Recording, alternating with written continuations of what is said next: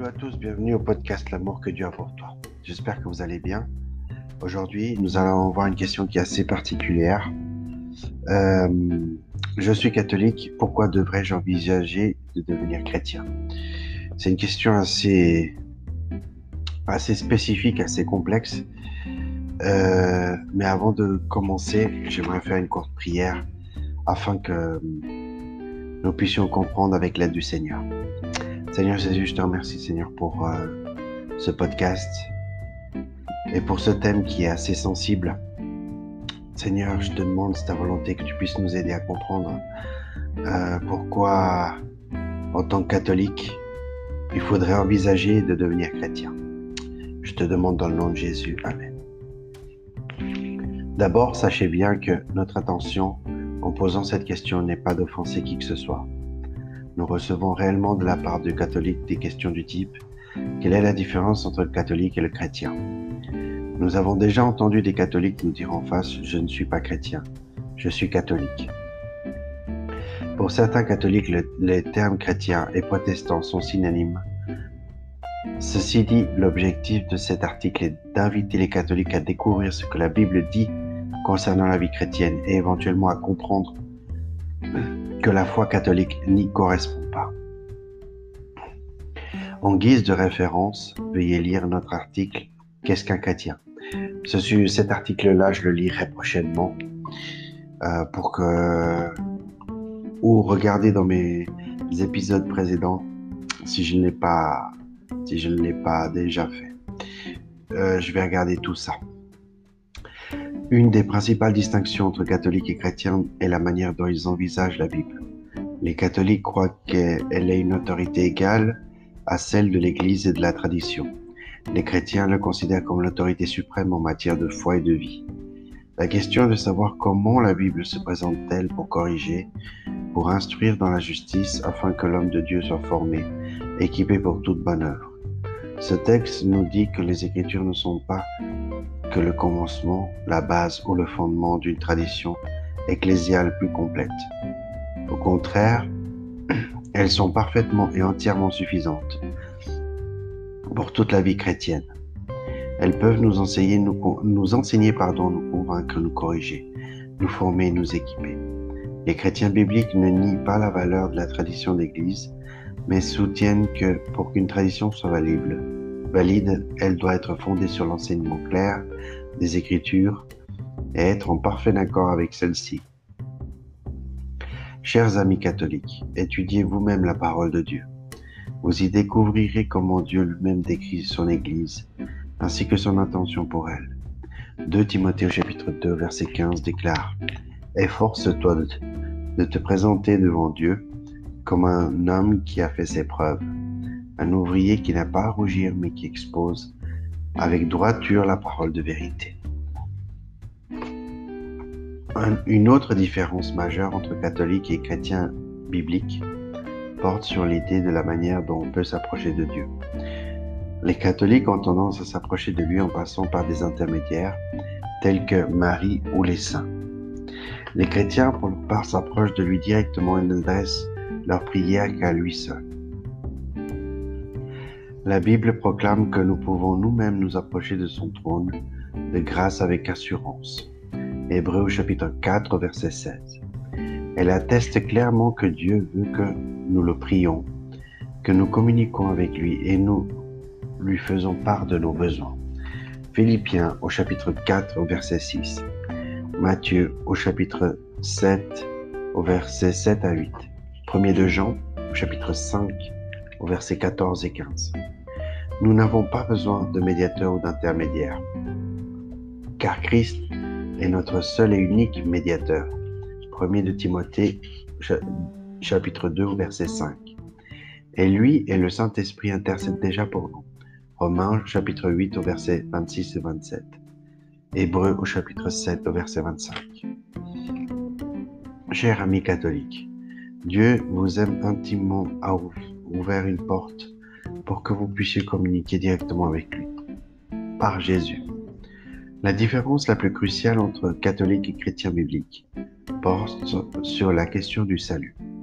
Les catholiques considèrent le salut presque entièrement comme un processus tandis que les chrétiens le considèrent comme étant à la fois un état et un processus. Les catholiques voient leur salut comme un, comme un cours, tandis que les chrétiens le voient comme achevé. Le 1 Corinthiens chapitre 1 au verset 2 nous dit à ceux qui ont été conduits par la sainteté, par Jésus-Christ, appelés à être saints. Les termes conduits à la santé et saint sont tirés de la même racine grecque. Ce verset déclare que les chrétiens sont à la fois sanctifiés et appelés à être sanctifiés. La Bible présente le salut comme un don reçu au moment où une personne met sa foi en Jésus-Christ comme son sauveur. Jean chapitre 3 verset 16. Elle est alors justifiée ou déclarée juste. Romains chapitre 5 au verset 9. Rachetée, sauvée de l'esclavage du péché. 1 de Pierre au chapitre 1 verset 18. Réconciliée avec Dieu, elle obtient la paix avec lui. Romains chapitre 5 au verset 1. Sanctifiée et mise à part pour Dieu. 1 de Corinthiens chapitre 6 au verset 11. Est née de nouveau en tant que nouvelle créature 1 de Pierre au chapitre 1 au verset 23. 2 de Corinthiens au chapitre 5 au verset 17. Toutes ces choses s'accomplissent pleinement au moment du salut. Les chrétiens sont appelés à vivre de manière pratique, appelés à être saints, ceux qui ont déjà été sanctifiés. Pour les catholiques, le salut, le salut s'obtient par la foi, mais doit être par la suite conservé par les bonnes œuvres et la participation au sacrement.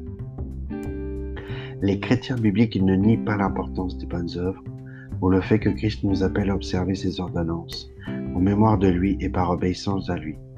La différence est qu'ils considèrent ces choses comme le résultat du salut, non comme une condition du salut ou un besoin de les conserver. Le salut est accompli, acquis par le sacrifice expiatoire de Jésus-Christ, 1 de Jean chapitre 2 verset 2. Dieu nous offre le salut et l'assurance du salut car le sacrifice de Jésus est entièrement, totalement et parfaitement suffisant.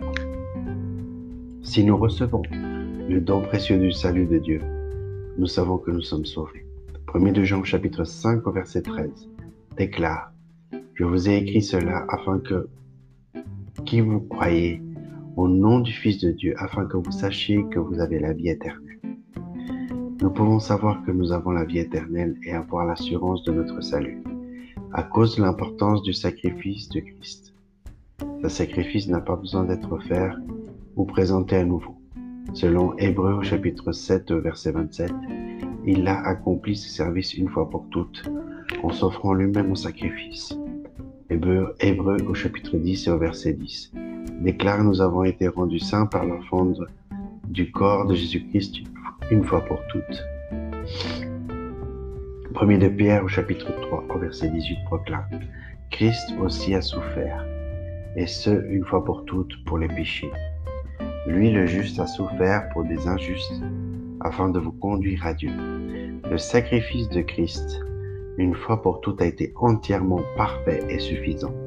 Jésus a déclaré à la croix, tout est accompli. Jean chapitre 19 et au verset 30. Le sacrifice expiatoire de Jésus a payé le prix de tous nos péchés. 1 de Jean au chapitre 2 et au verset 2. Par conséquent, tous nos péchés sont pardonnés et nous avons la promesse d'une vie éternelle dans les cieux dès le moment où nous recevons le don que Dieu nous a fait. Le salut par Jésus-Christ, Jean chapitre 3 au verset 16. Chers amis catholiques, désirez-vous ce si grand salut? Hébreu au chapitre 2 au verset 3. Si oui, tout ce que vous avez à faire, c'est de le recevoir. Jean au chapitre 1 au verset 12. Par la foi, Romains au chapitre 5 au verset 1. Dieu nous aime et nous a fait don du salut. Jean au chapitre 3 au verset 16. Si nous recevons sa grâce par la foi, nous serons sauvés éternellement. Éphésiens chapitre 2 au verset 8 à 9. Dès lors, rien ne pourra nous séparer de son amour. Romains chapitre 8 et au verset 38 à 39.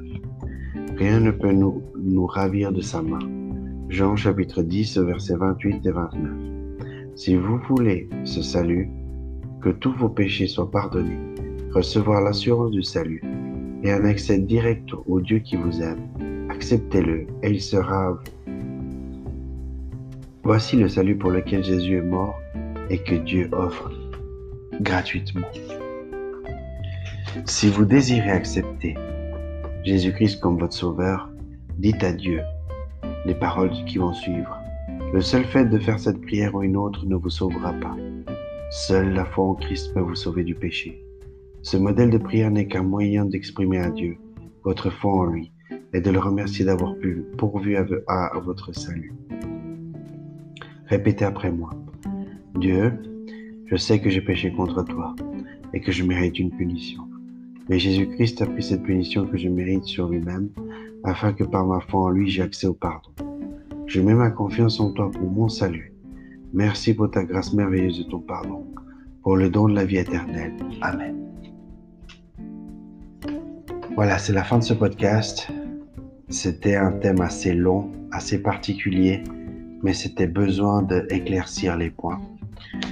Donc, euh, n'oublie pas l'amour que Dieu a pour toi et on se voit très bientôt pour, le prochain et le dernier épisode de la section Les bonnes nouvelles. le tout dernier épisode, ce sera en quoi consiste le plan du salut. Ça sera le tout dernier. Et après, après cette question-là, on passera à une autre section qui est les questions les plus importantes. Donc n'oublie pas l'amour que Dieu a pour toi et à tout bientôt.